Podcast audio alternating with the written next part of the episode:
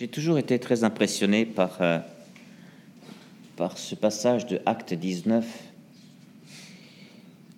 C'est peut-être parce que je suis charismatique. Je ne sais pas si tout le monde est impressionné par Acte 19. Quand vous êtes devenu croyant, demande Saint Paul aux Éphésiens, avez-vous reçu le Saint-Esprit? Je, je suis étonné que ça se trouve dans la Bible, ça, vous voyez?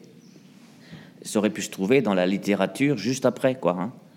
Mais non, c'est déjà dans la Bible. Ils répondirent, nous n'avons même pas appris qu'il y a un Saint-Esprit. Donc c'est le fameux Apollos, là. Apollos, il enseignait la doctrine avec exactitude. Et ensuite, on avait euh, Priscille, euh, c'était bien Priscille, hein, euh, et voilà, Priscille et Aquila, qui, qui l'enseignèrent avec plus d'exactitude. Ça vous a pas frappé ça?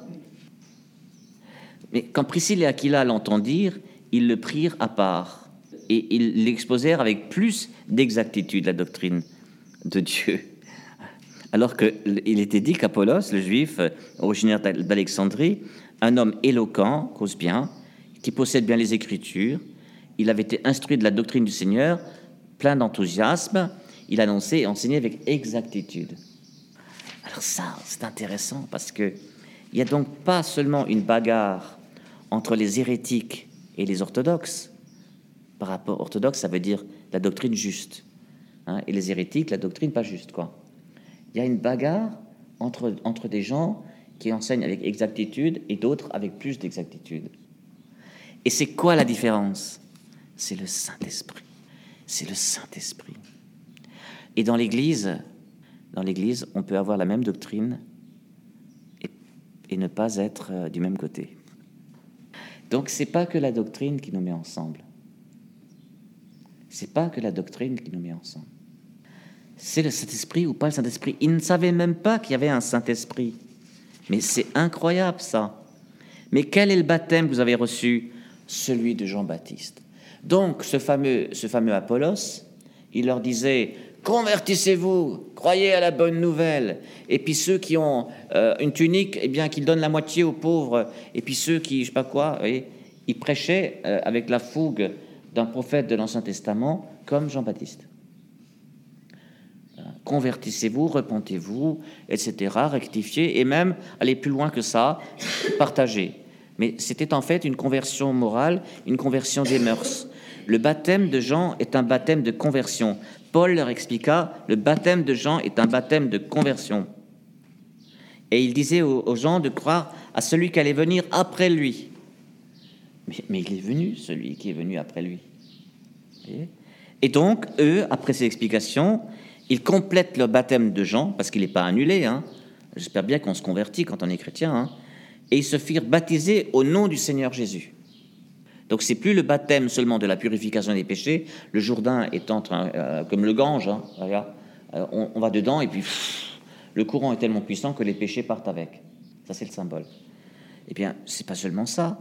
Ils se firent baptiser dans le nom du Seigneur Jésus. Dans le nom du Seigneur Jésus. Et vous savez que dans les premiers siècles, selon l'origine de la bonne nouvelle, c'était plutôt des communautés de Matthieu, plutôt des communautés de Luc, des communautés de gens, c'est des communautés. Eh bien, dans les unes, on baptisait dans le nom du Seigneur Jésus, et dans les autres, on le baptisait au nom du Père et du Fils et du Saint-Esprit. Et ça s'est unifié un peu plus tard, puisqu'il y a les deux dans les Écritures. Mais en fait, vous, remarquerez que le baptême dans le nom du Seigneur Jésus est aussi un baptême dans l'Esprit. Un du baptême dans le nom de Jésus, euh, il leur imposa les mains. Vous voyez, l'imposition des mains et le Saint-Esprit vint sur eux. Et ils se mirent à dire des paroles mystérieuses, à parler en langue, quoi. Ils se mirent à parler en langue et à parler comme des prophètes et à prophétiser. Ce sont des adultes qui ont baptisé. Hein. C'est très important de comprendre cette histoire du Saint-Esprit. Alors, aujourd'hui, 2000 ans après, on se retrouverait presque dans la même configuration.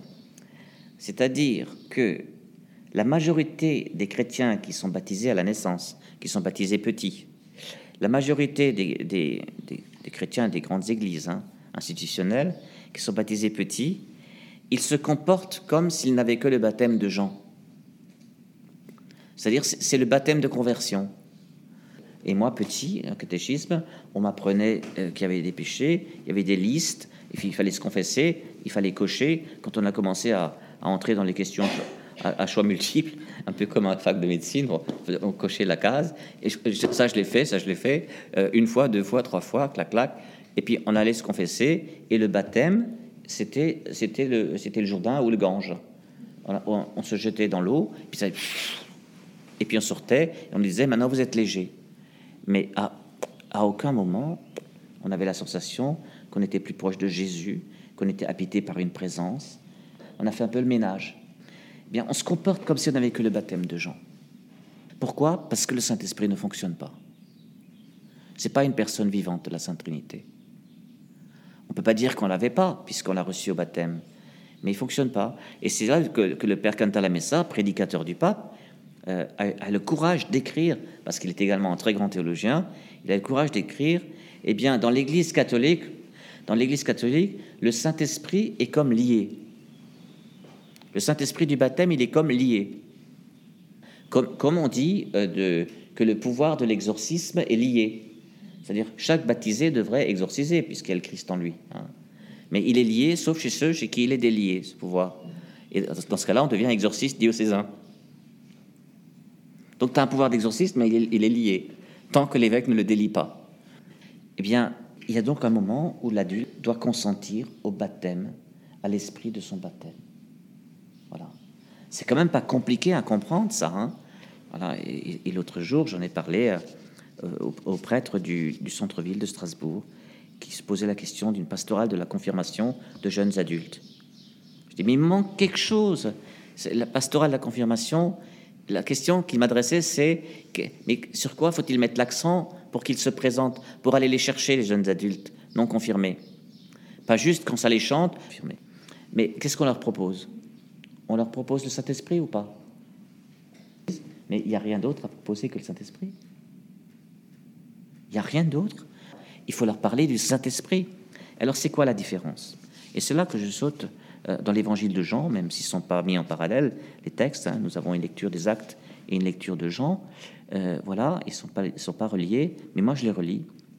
Vous, vous allez me laisser seul, et moi, je ne suis pas seul, puisque le Père est avec moi.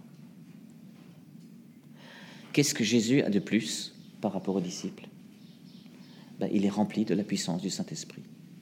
Depuis sa sortie du désert, la tentation au désert, où il a dit, mais il est écrit, il est écrit, et il parle, il parle du Père, depuis sa sortie, du désert, eh bien, son, son baptême et la sortie du désert, il est rempli du Saint-Esprit.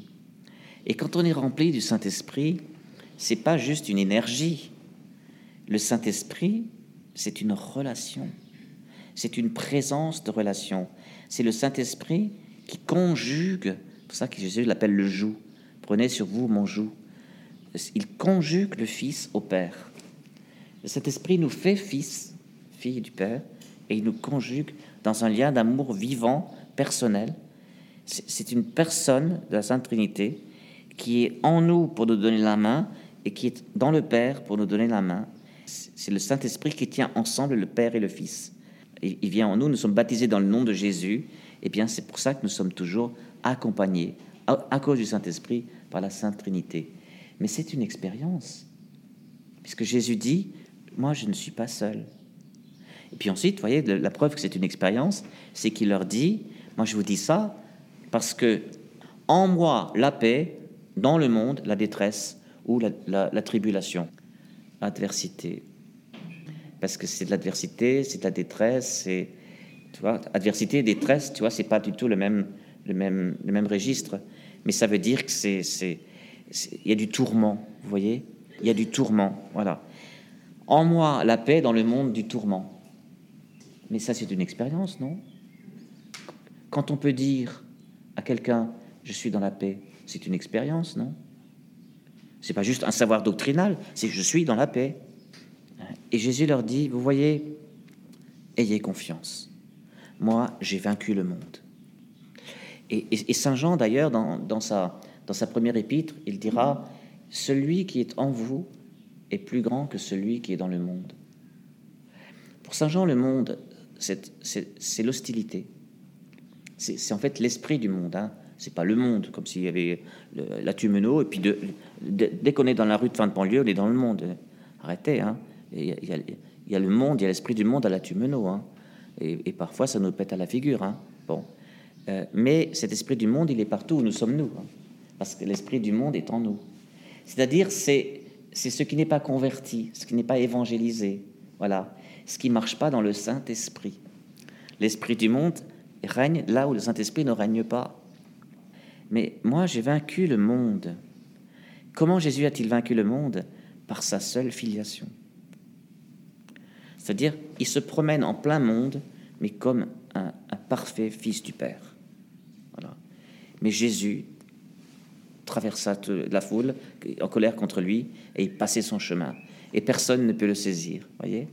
Jésus, voilà, même dans la mort, il a tracé son chemin. Parce que Jésus, il dit, je suis chemin. Parce qu'il est fils, il est chemin vers le Père.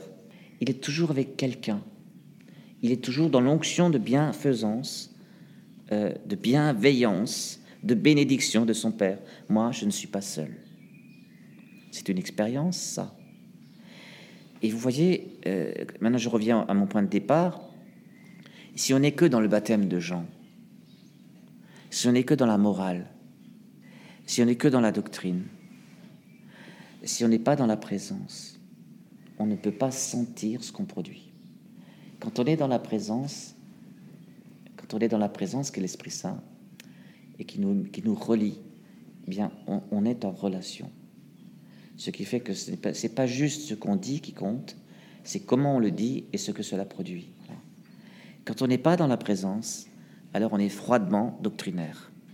On est froidement doctrinaire on, est, juste exact. C'est toute la différence entre l'exactitude et la vérité. L'exactitude, ça peut être l'exactitude doctrinale, comme ça peut être l'exactitude scientifique. Hein. T'as un cancer, tu vas mourir.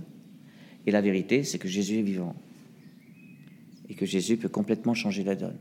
Ça, c'est la vérité. Ce qui n'enlève rien à l'exactitude scientifique, sauf qu'elle n'est pas absolue. La seule chose qui soit absolue, c'est la résurrection de Jésus-Christ. Et la vérité, c'est la vérité absolue de la résurrection de Jésus. Ouais. Eh bien, pour, pour Jésus, euh, la vérité, c'est de se tenir dans le Saint-Esprit en présence de son Père. Et pour Jésus, la vérité, c'est que nous sommes d'authentiques fils du Père comme lui. Hein, et que nous avons reçu de lui le Saint-Esprit qui nous arrache à l'esprit du monde et à la domination du monde sur nous, et même sur les autres. Et c'est pourquoi notre prière n'est pas magique. Notre prière pour le monde, et pour l'esprit du monde dans l'Église, l'esprit du monde dans le monde, euh, tout ce qui est mondain, voyez, du monde, euh, qui ne veut pas Dieu, qui refuse de le laisser entrer. Notre prière, c'est toujours une prière de bénédiction. C'est-à-dire, nous, demandons simplement que la victoire de Jésus, puisqu'il est vainqueur, que la victoire de Jésus s'installe dans les cœurs, dans les relations et dans les institutions, etc. En fait, nous bénissons le monde, voyez. Et nous ne souhaitons que l'extension du royaume. Nous ne prions pas pour la destruction de quoi que ce soit. Nous prions pour l'extension du royaume. En moi, la paix. Je sais que c'est un combat difficile, je peux vous le dire. Hein. Moi, ce week-end, j'ai bagarré parce que j'étais pas en paix. Et, j'ai eu du mal. Je me plaçais pauvrement en Jésus autant que je pouvais, mais, l'expérience de la paix, c'est pas, pas rien. Hein.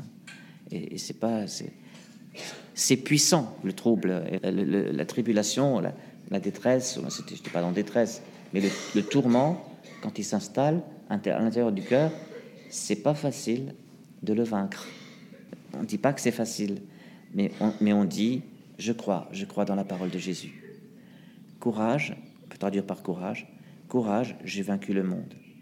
Celui qui est en vous est plus grand que celui qui est dans le monde. Voilà. Toute créature du monde doit s'agenouiller devant le nom de Jésus. Toute créature. Et ce n'est que dans la foi que nous exerçons ce pouvoir d'enfant de Dieu. Vous comprenez combien c'est essentiel que nous, que nous invoquions la puissance et la présence du Saint-Esprit dans nos cœurs, dans l'Église et dans le monde, hein, pour la Pentecôte qui vient. Amen.